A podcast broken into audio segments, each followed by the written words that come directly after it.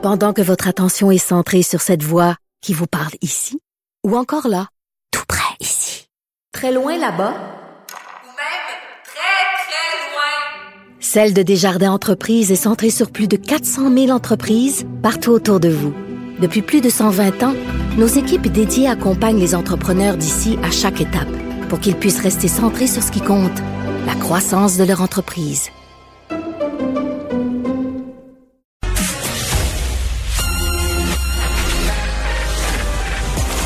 Mario Dumont et Vincent Dessureau. Des propos crédibles, avec des fois un brin de sarcasme. Ben, quand les nouvelles sont moins crédibles. Mario Dumont et Vincent Dessureau. Cube Radio. Vincent, la commission chargée euh, d'organiser les débats aux États-Unis en a eu euh, en a eu trop hier soir là. Ouais, parce que pour ceux qui ont écouté le débat euh, hier entre les deux candidats à la présidence, euh, c'était difficile à écouter. Là. Même, je pense, pour tous les analystes, euh, qui soient de gauche, de droite, pro-Trump, anti-Trump, c'était un exercice qui a été vraiment laborieux en raison de, de la cacophonie, bon, à peu près généralisée, de sorte que ces trois débats, bon, du, les candidats sont organisés par un comité, là, donc sur les débats présidentiels qui s'assure, c'est d'ailleurs ça a été répété à M. Trump quelques fois, là, disant les là vos, les, vos deux camps ont accepté les règles, par exemple de se tenir silencieux pendant un deux minutes où l'autre personne a le droit de parole. Eh bien, euh, face au Ça honnêtement, j'avais jamais vu ça. Tu sais les mettons au Québec, au Canada, pendant les droits de parole, mettons, souvent c'est moins que deux minutes parce que 45 secondes ou une minute ou une minute 15 au début, là, tu vas jamais que les autres candidats euh, sauter dans mêlée pendant que l'autre est en train de faire son son, son introduction ou sa réponse à la question d'ouverture. Jamais, jamais, jamais, jamais. Oui, on voit, il y a des gens moi, qui me disaient, ouais, mais aussi c'est la cacophonie chez nous, mais souvenons-nous, le dernier débat au fédéral, il y avait quoi, cinq personnes? Euh, donc, à tout le monde, dans les conversations à plusieurs, ça venait cacophonique, c'est un exercice difficile. Là, c'est deux personnes. Euh, ouais, mais même là, je faut quand même, tu sais, c'est sûr que des fois, ça embarque un peu un par-dessus l'autre. Mais là, hier, même quand tu dis que l'animateur, il y a une question, le, le, bloc, là, c'est convenu. Ce sont des règles du jeu. Le bloc commence avec une question de l'animateur. Trump aime pas le préambule. Sais, dans son préambule, il dit bon, Obamacare, tata, lui il aime pas le préambule. Il laisse pas l'animateur poser sa question. Il saute d'en face, puis il plante sur son préambule, puis la question est pas posée. T'as-tu déjà vu ça? T'as-tu déjà vu l'animateur pas pouvoir finir sa phrase, finir sa question? Mais c'est inédit. Trouves-tu euh, que le, modérateur a fait un bon travail? Parce que je voyais des, euh, des critiques quand même euh, du, des, des de pro-Trump qui disaient ah mais ma foi il se prenait pour un des bon, bon un des debaters là-dedans ou un des candidats. C'était allé trop loin. Ces questions étaient difficiles. Ces questions étaient difficiles pour les deux candidats. Écoute, sur la Cour suprême, il a posé une question difficile à Biden. Biden n'a même pas répondu. Il a posé aux deux questions aux deux candidats des questions qui étaient ben, des questions difficiles. Tu veux être président des États-Unis, il faut toujours bien que tu répondes aux questions sur les controverses en les controverses en cours, puis les affaires où ton programme de parti est attaqué. Puis, écoute, il a, a, aussi dit à Joe Biden, qu'il prévoyait des augmentations de taxes énormes, des dépenses. il a posé des questions dures aux deux. C'est juste que dans le cas de Biden, la question a l'air a l'air moins dure. C'est qu'il accepte, là, il fait il prend une face de politicien qui écoute une question difficile puis il répond. Alors que Donald Trump laisse pas l'animateur finir. Après ça, il blâme l'animateur et dit il débattait avec moi. Non, il débattait pas avec toi, man. Il essayait juste de finir sa question. il essayait juste de finir sa question. Et je pense qu'à un moment donné, Chris Wallace, écoute, il y a pas, il y a pas 13 ans lui non plus. Là, il est pas en culotte courte. Il, il s'est dit, il s'est dit, si je ne finis, tu sais sa question sur la santé, il s'est dit, si je ne finis pas ma question jusqu'au dernier mot et au point d'interrogation, je perds toute autorité là auprès des candidats qui sont devant moi, auprès du public à la maison. C'est, c'est, moi, je suis d'accord. Tu, veux pas perdre ton débat, là. Tu veux pas perdre le contrôle de ton débat, là. Euh, c'était le deuxième sujet, c'était au tout début, là. Donc là, il s'est dit, il faut que je le mette le pied à terre. Et c'est pour ça qu'il a tenu tête à Trump à mort pour finir sa question. Et il a fini sa question de fait.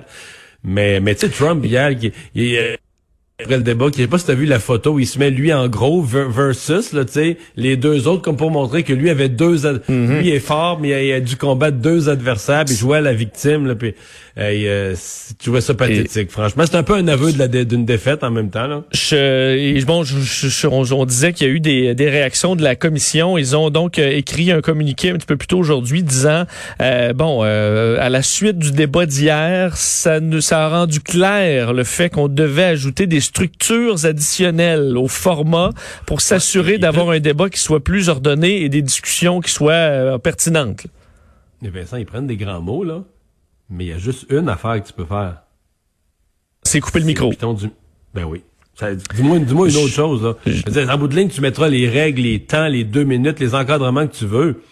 Si euh, le débatteur s'en fout puis qu'il se met à parler à tout moment puis son micro est ouvert, t'es fait là.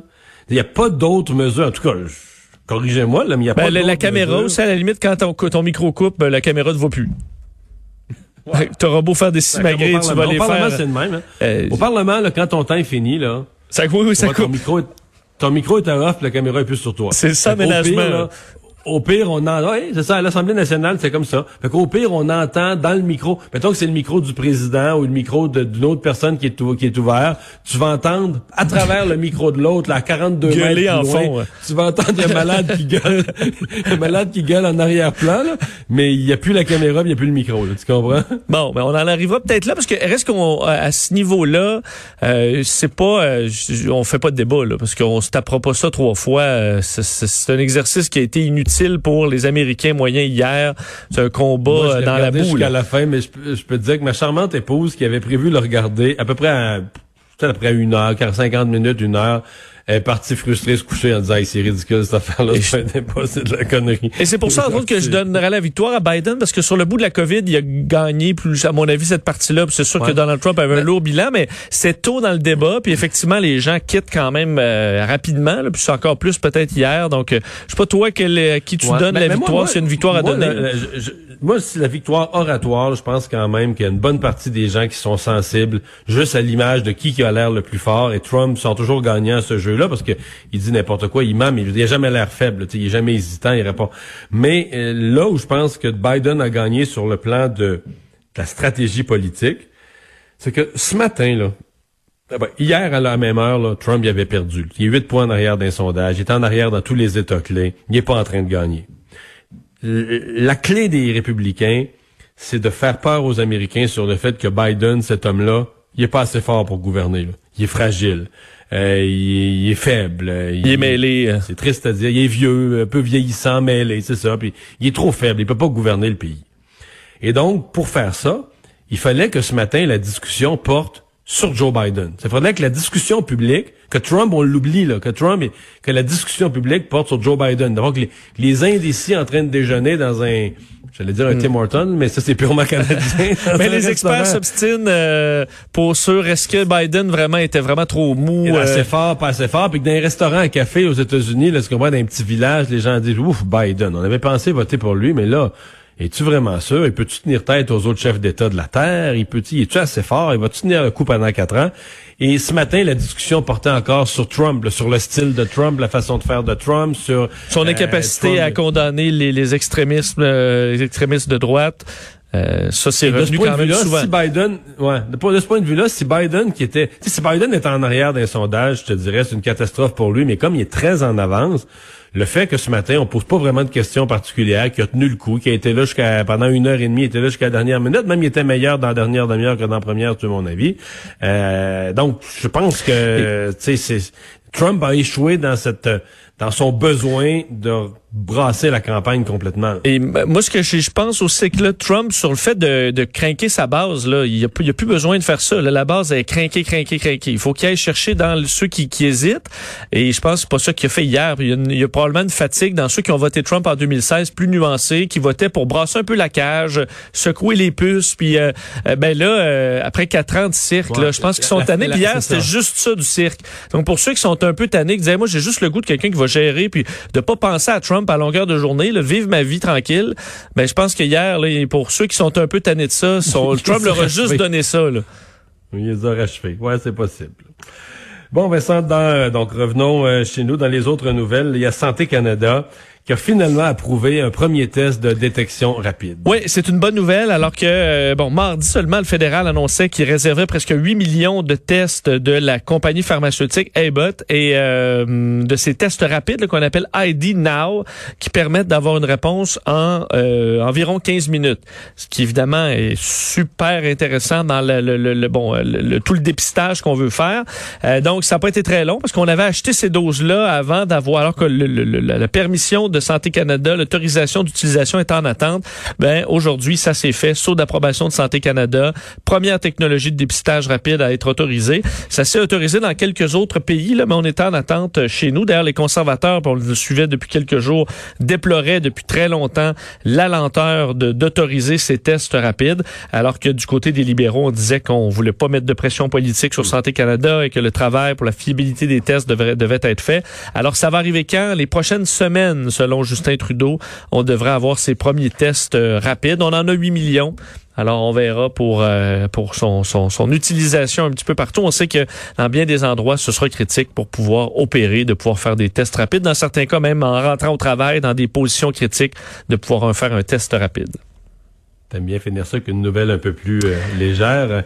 Qu'est-ce qu'il y a comme problème important avec les toilettes à double chasse? Mario. Là, tu parles des toilettes qui a un gros bouton puis un petit, là. Hein? Oui. C'est euh, plus en Europe qu'ici. Ça commence ici. Ben, il y en a quand même pas mal. Euh, généralement, quand tu changes de, de toilette... Euh, ouais, c'est ça, les nouvelles générations. Là. Ça, on va s'installer ça, là, donc, avec un petit bouton, le gros bouton, qui permet d'avoir... En général, le petit bouton, c'est 4 litres. Le gros bouton, c'est 6 litres. On comprend à quoi sert... Pas gaspiller trop d'eau pour un petit pipi. Hein? On, va, on va résumer l'utilité comme ça. Exactement. Mais là, Mario, parce que c'est évidemment l'utilisation de ces toilettes-là n'a qu'un seul but, c'est de réduire euh, la consommation d'eau, qui est immense avec les toilettes. Mais là, selon un article de, un, dossier de la BBC, euh, donc, c'est quand même, euh, on s'entend, une, organisation crédible. Euh, les toilettes à double chasse, donc modernes, environnementales, causeraient la perte de milliards de litres d'eau au Royaume-Uni. Pourquoi? Parce que ces toilettes-là sont plus sensibles aux fuites. Alors, on dit qu'il y a à peu près 5 à 8% des toilettes qui ont une fuite, ce qui est évidemment très, très nuisible parce que une fuite sur 24 heures, là, ça en consomme de la floche. et qu'une grande partie des toilettes qui ont des fuites en, au Royaume-Uni, ce sont les toilettes à double chasse. Donc, les toilettes avec de petits réservoirs où on peut juste envoyer un, 4 litres. Pourquoi? Parce que, là, on, pour ceux qui ont, tous déjà ouvert sa, sa, toilette pour aller euh, régler un problème ou quoi que ce soit, là, euh, c'est, euh, on sait, l'espèce de siphon là, qui va se coller au fond. Mais dans les doubles chasses, c'est ce qu'on appelle une, c'est un type de valve, mais qui est collé dans le fond et qui, lorsque, dès qu'il y a des débris dans l'eau, un éclat de porcelaine, un, un dépôt de calcium, une, une impureté, ben ça va créer une fuite. Alors ces toilettes là sont ont vraiment tendance à faire des fuites. Et selon des organisations, même de protection environnementale maintenant, on dit que ça fuit beaucoup plus que ça sauve de l'eau maintenant, au point où on pourrait, juste au Royaume-Uni, là, on parle de 400 millions de litres euh, d'eau qui sont perdus, euh, l'équivalent de, de, de pouvoir se renvoyer de l'eau à 3 millions de personnes dans une ville comme Édimbourg. J'adore ce genre de nouvelles où à vouloir, euh, tu sais, la fameuse phrase, le mieux est l'ennemi du bien. c'est ben, c'est ça. Bon, on se souvient des ampoules fluo compactes, là, tu sais, où c'est dire, ok, ça consomme moins d'énergie, mais t'en casses une, faut que t'évacues l'édifice. Euh, ben, c'est, alors là, et on dit, faites des tests. Vous avez des toilettes de ce genre-là. Il y a des tests, vous allez voir ça sur YouTube ou d'autres façons, comment savoir si votre toilette fuit. Parce que si vous êtes un green qui avait acheté une toilette chère à double chasse, ben, ça se peut que vous soyez moins, euh, euh, moins vert que votre voisin qui a sa vieille toilette de 1970. Là. Merci Vincent. Merci.